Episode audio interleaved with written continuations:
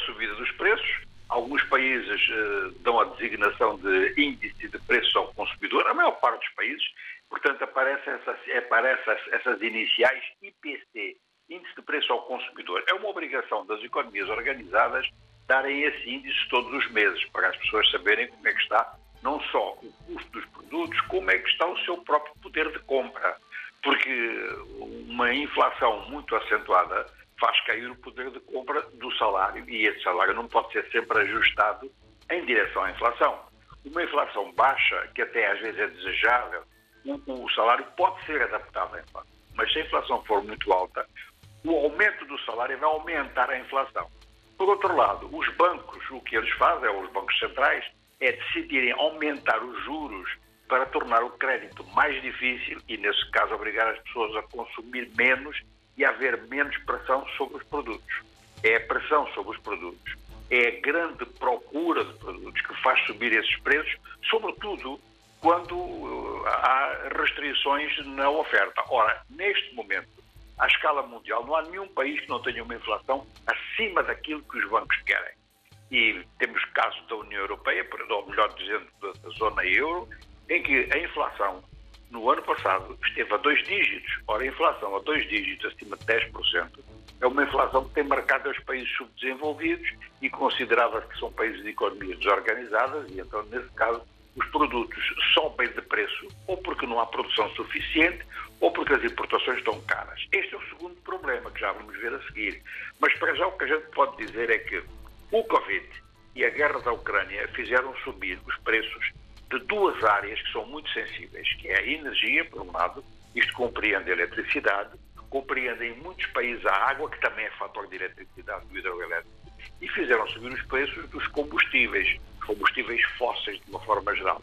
Ora, como o mundo, de uma maneira geral, não levou a sério a necessidade de fazer energias renováveis, é claro que a dependência do petróleo e do gás fez subir os preços, às vezes em condições estratosféricas. Uma subida de preços da energia faz subir os preços de tudo mais. Porque os produtos alimentares, que também têm subido muito, eles sobem em função dos custos de energia. É preciso transportar, é preciso produzir isso e exige energia, mesmo os produtos alimentares mais básicos. E um outro aspecto importante é que caiu a produção de fertilizantes. Isso caiu de fertilizantes e de cereais porque a Rússia e a Ucrânia são dois grandes produtores nessa matéria. Isto atingiu o mundo de uma maneira geral e depois passou para os setores mais sofisticados. Neste momento, todos nós sabemos que o mundo depende da evolução de determinados produtos de eletrónica. A computarização é fundamental, os telefones, os telemóveis são fundamentais e tudo isto exige uma pequena peça chamada chip. E os chips, neste momento, em virtude justamente da dificuldade de fornecimento das suas matérias de base estão muito caros, por um lado, exatamente porque a produção caiu. Então nós temos uma inflação que atinge todos os países, os menos desenvolvidos em virtude da inflação, os mais desenvolvidos em virtude de produtos sofisticados. Estamos todos na mesma situação, com um grande debate, uma grande discussão mundial. Até que ponto os juros devem subir? Os juros, ao subirem, eles podem fazer baixar a inflação, mas ao mesmo tempo impedem as empresas de ter crédito e de expandirem a economia. E isto é realmente muito grave.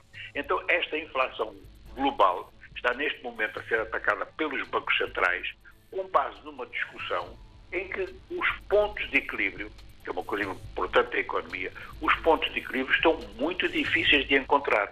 E quando há uma queda de 0,5% em inflação em países desenvolvidos, já é muito.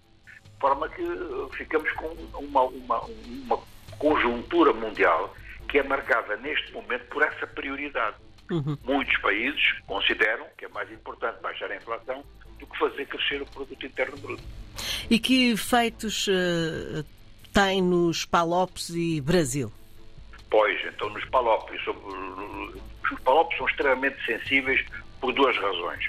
Primeiro, porque há três países que são muito pequenos, que é São Tomé e Príncipe, Cabo Verde e a Guiné-Bissau, que não têm produção suficiente e dependem muito de importações do modo geral, em virtude das suas condições naturais neste momento.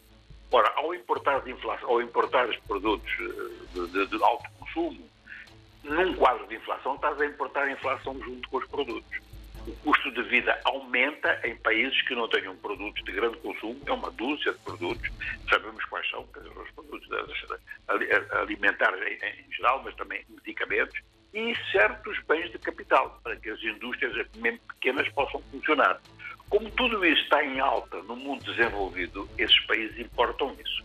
Agora, temos um país como Angola, que é um exemplo até que vamos aqui sublinhar, é que Angola depende, toda ela, de um único produto para ter moeda forte, que é o petróleo.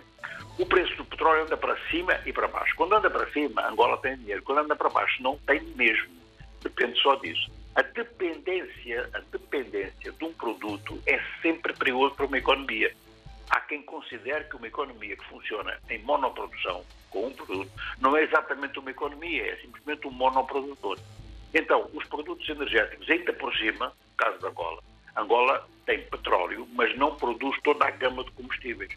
O mais sofisticado também é importado e custa muito caro. Então, Angola está com uma inflação, neste momento, que é uma inflação que é considerada moderada em relação ao que já aconteceu, de 13%, que é enorme. Ou seja, com o mesmo salário, as pessoas, todos os anos, perdem 13% em relação à capacidade de compra. Isto é um, um, aspecto, não é? Agora, os palopes são extremamente vulneráveis por isso e, naturalmente, que eh, a política, por exemplo, no caso concreto de Cabo Verde, toda a política é condicionada por esse facto e pela dificuldade, justamente, que têm esses países, com economias fracas, de subsidiar determinados produtos. Em Angola ainda há cinco que são subsidiados, de grande, aqueles de grande consumo. Mas há um outro aspecto que a inflação permite, que é a especulação. Determinado tipo de comerciantes, ou mesmo de agricultores, ou mesmo de industriais, fazem subir os preços, porque esses sim ganham com alto os preços. Este é um lado. Isto no lado dos palopes. No lado do Brasil passa-se uma coisa um bocado diferente. O Brasil está com uma taxa de inflação de 4%, portanto um terço da Angola. Porquê? Porque o Brasil é grande produtor de energia. Isso é, é, é, vai mesmo a nível mais sofisticado, mais do que Angola. O Brasil tem uma capacidade de refinar muito maior e é um dos grandes produtores mundiais de bens agroalimentares. Então isso defende um pouco a economia do Brasil, mas não impede que existam operadores económicos internos, isto infelizmente é assim, que também façam especulação. Há determinados produtos que têm subido por claramente especulação, aproveitar a situação para fazer subir os preços e aumentar os lucros. Fazendo o um resumo disto tudo, Fernando, é assim, hum. neste momento estamos com a consequência do Covid e estamos com a consequência da guerra da Ucrânia. São fatores objetivos que reduziram a produção e fazem subir os preços. E para agravar tudo isso, temos alguns operadores económicos que funcionam em termos especulativos.